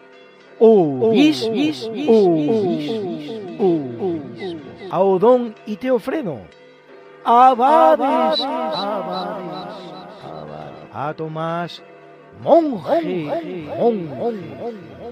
y a Orículo, confesor, confesor, confesor. It's a lovely day today, and whatever you've got to do, I'd be so happy to be doing it with you. But if you've got something that must be done, and it can only be done by one, there is nothing more to say except it's a lovely day for saying it's a lovely day.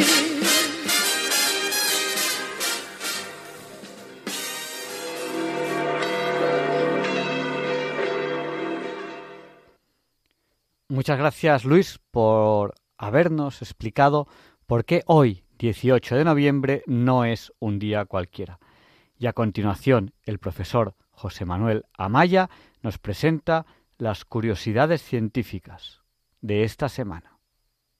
Buenas noches, señoras y señores oyentes. Buenas noches, señoras y señores oyentes.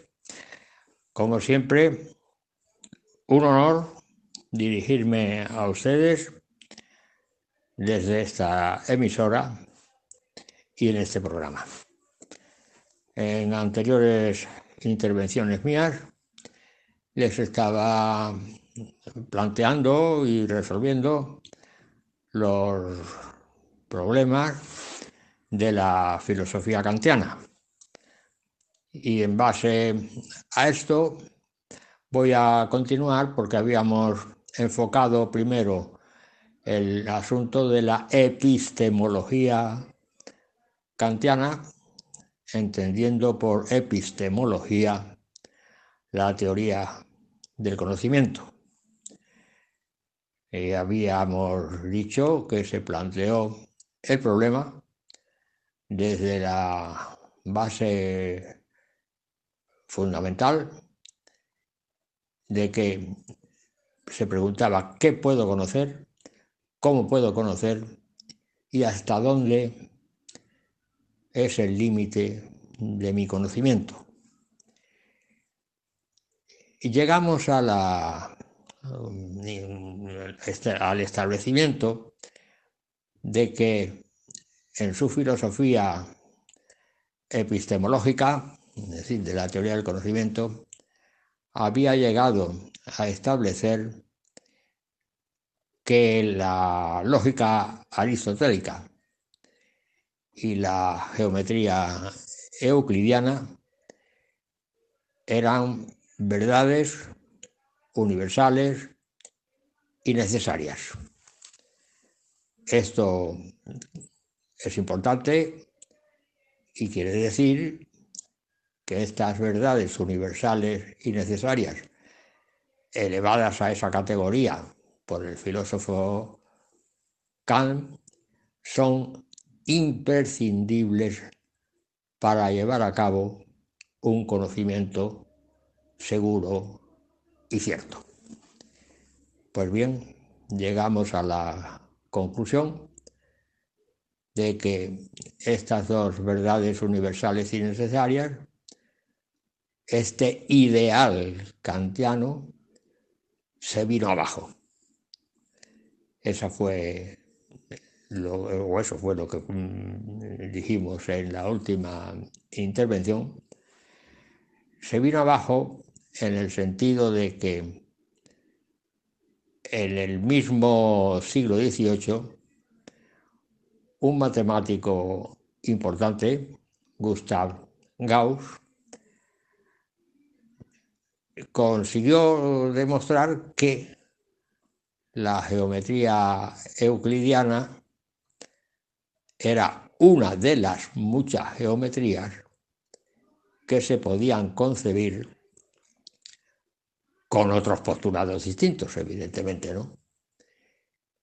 Y Gauss, dada su categoría de gran matemático, apodado por sus contemporáneos como el príncipe de los matemáticos, guardó sus investigaciones sobre los espacios no euclideos en un cajón porque no se atrevió a publicarlas por miedo a sus contemporáneos en el sentido de que iba en contra de lo establecido por el filósofo Kant. Mucho más adelante, en el siglo siguiente, y concretamente en 1931, otro matemático austriaco, muy joven, llegó a demostrar, lógicamente, la imperfección de la lógica a través de los sistemas axiomáticos formalizados. Eso ya lo comentamos en mi intervención anterior y en la intervención que tengo el gusto de dirigir a ustedes en el día de hoy, vamos a pasar de la epistemología, es decir, de la teoría del conocimiento, a la ética. Y entonces nos encontramos con lo que se denominan los imperativos categóricos. En cuanto a la ética, Kant se pregunta, ¿cómo debo proceder? ¿Cómo debo actuar? Y entonces establece lo que se conoce con el nombre de imperativo categórico,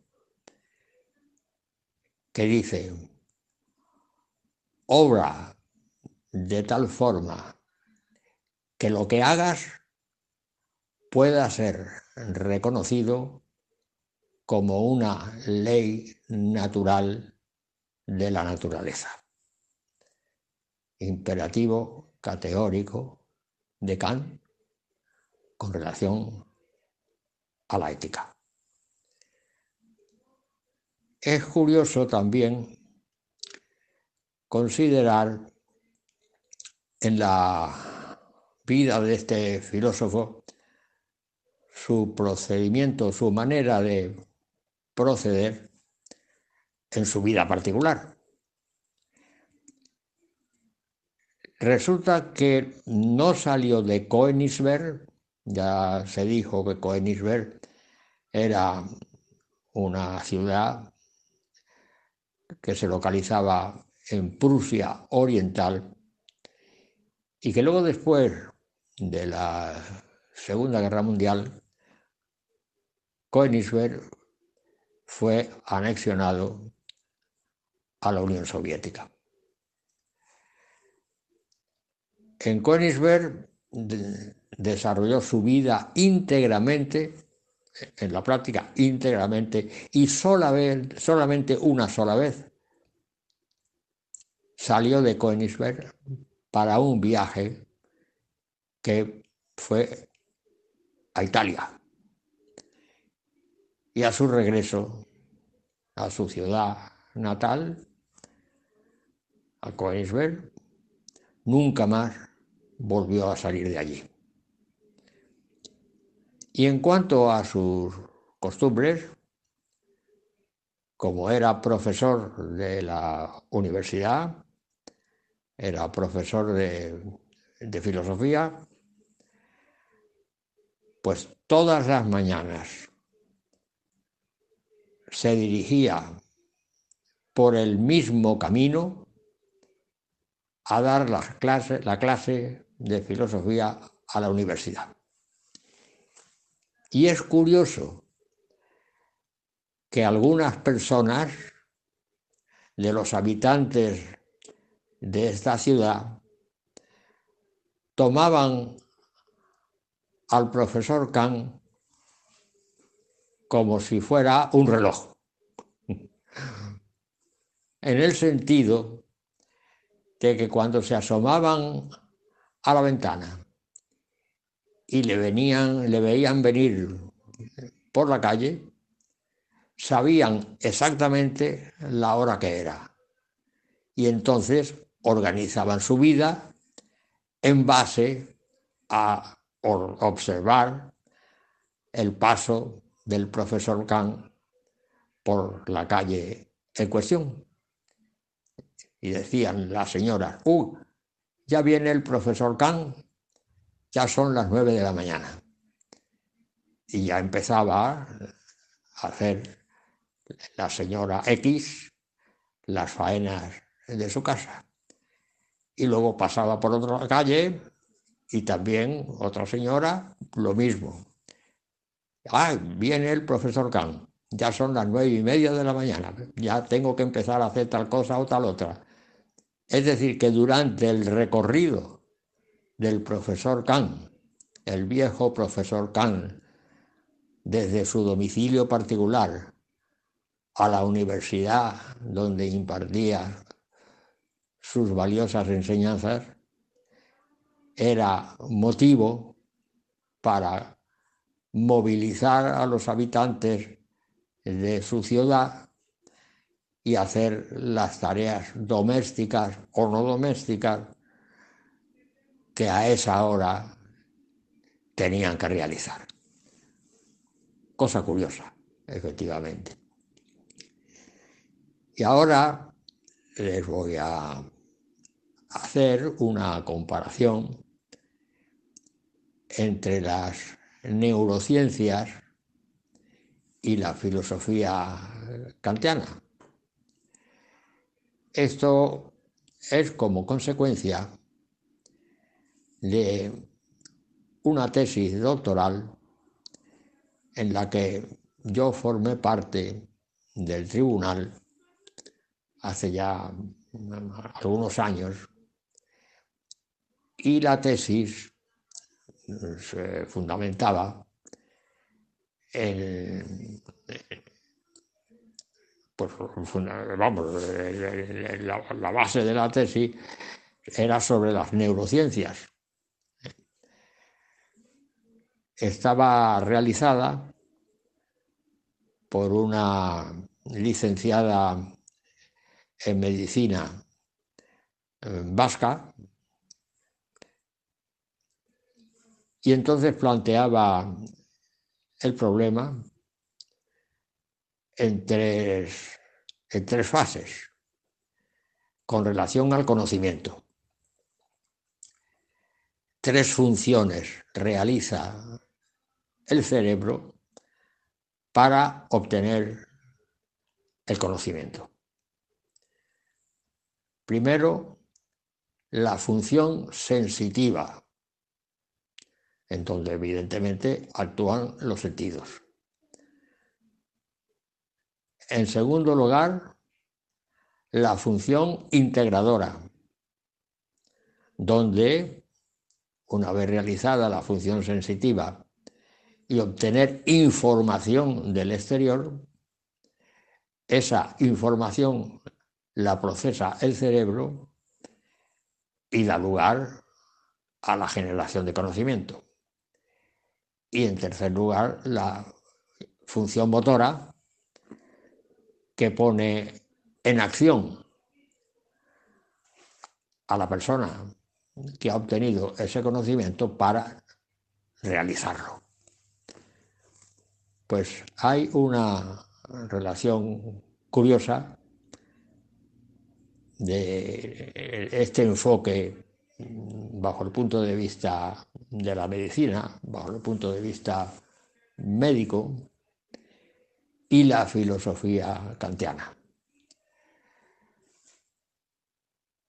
Kant tuvo un mérito extraordinario en el sentido de poner de acuerdo a dos filosofías que estaban separadas radicalmente y no había relación de ninguna clase ni de ningún tipo entre ellas.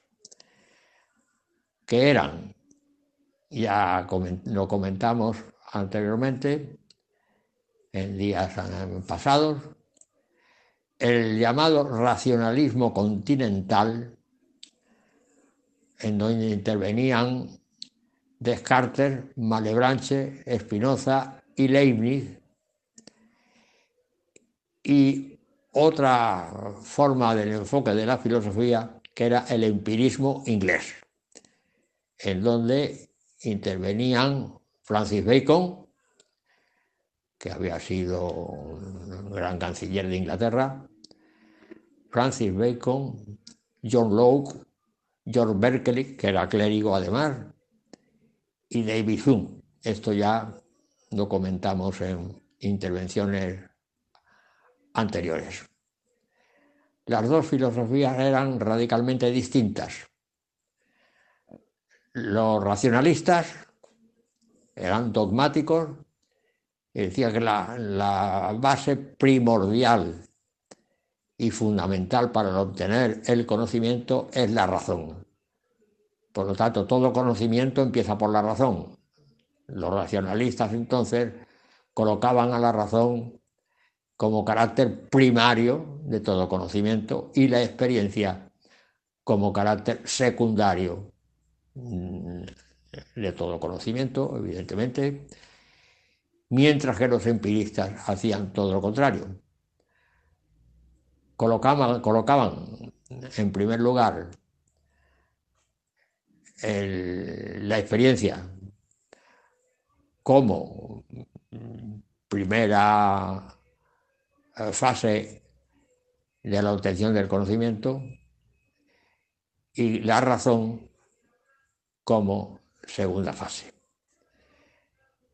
Los racionalistas continentales defendían la importancia de las ideas llamadas ideas innatas, que por el mero hecho de ser personas, por el mero hecho de ser seres humanos, se nacía con ellas.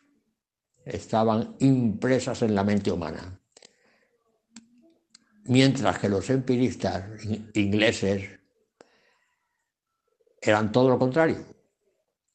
Decía que la mente humana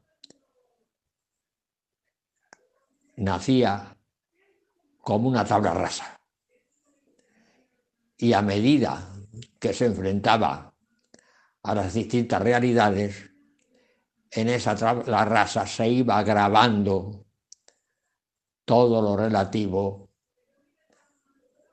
al exterior y que luego después, en base a esas grabaciones, intervenía un proceso cerebral que ordenaba todo y de ahí salía el conocimiento. Es decir, dos formas completamente distintas de obtener el conocimiento, bien por racionalismo e ideas innatas, o bien por empirismo o ausencia de ideas innatas y primordial función de la experiencia. Entonces el filósofo Kant lo que hizo fue compaginar lo que se establecía en el racionalismo con lo que se y lo que se establecía en el empirismo. Había cuestiones que pertenecían tanto a uno como al otro.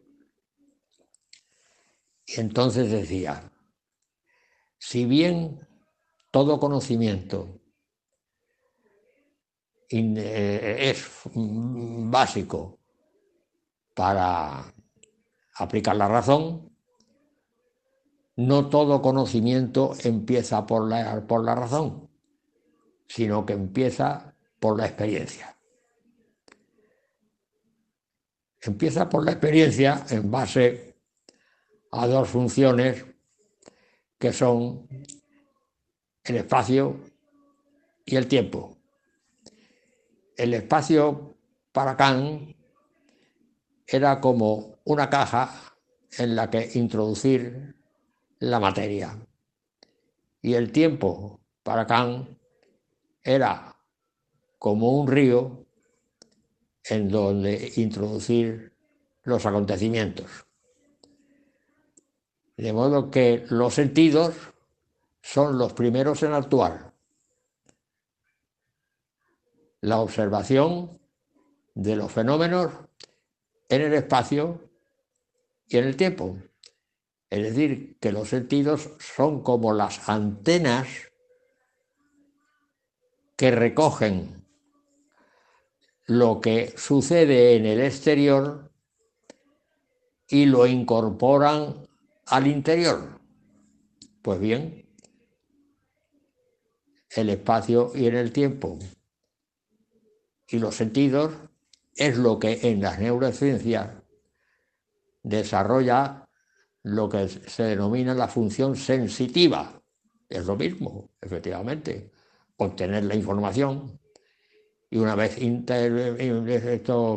obtenida la información del exterior, viene la segunda función en la neurociencia, que es la función integradora. Sí, efectivamente, y en Kant lo mismo. El espacio y el tiempo son a priori, es decir, son fundamentales, están por encima de cualquier acontecimiento. Son a priori, son, van delante de todo, evidentemente. El espacio, el espacio y el tiempo contiene todos los, los fenómenos. Es el que da la información. Entonces esa información pasa al cerebro, a la mente humana. Y entonces ahí intervienen lo que Kant llama las categorías. Las categorías son las formas puras del entendimiento. Las categorías son, en definitiva, las ideas innatas que defendía el racionalismo continental. Y entonces esas ideas innatas son las que elaboran por la lógica, evidentemente, el conocimiento ya estructurado y hecho. Y eso es lo que en las neurociencias realiza la función integradora. Integra todo lo que ha obtenido a través de la primera, que es la función sensitiva. Y luego, por último, en las neurociencias aparece la función motora que en la filosofía kantiana, es lo mismo, que una vez obtenido el conocimiento, viene la realización de lo que se ha obtenido directamente de lo a priori, de lo exterior. Y esta es la relación entre las neurociencias y la filosofía kantiana, que es una relación muy estrecha, efectivamente, una relación muy estrecha y muy, muy particular. De manera que voy a finalizar aquí para no extenderme demasiado y como siempre un placer dirigirme a ustedes, como dije al principio, desde esta emisora, en este programa, y hasta la semana que viene, si Dios quiere. Buenas noches. Muchas gracias, José Manuel Amaya, por presentarnos estas curiosidades científicas de esta semana. Y ha llegado ya el momento de terminar el programa de hoy. Les esperamos la semana que viene, si Dios quiere. No falten. Le pediremos a San Juan Pablo II que interceda por nosotros para que se nos libre del mal y les dejamos ahora con el Catecismo de la Iglesia Católica, con Monseñor José, José Ignacio Munilla, que sé que les gusta mucho. Hasta la semana que viene, si Dios quiere, no falten, no nos olviden en sus oraciones. Muchas gracias y buenas noches. Mañana, en Hay mucha gente buena, les presentarán esta película que a mí personalmente me ha parecido maravillosa y, mañana, y la semana que viene hablaré un poquito de ella, que es Madre Ben.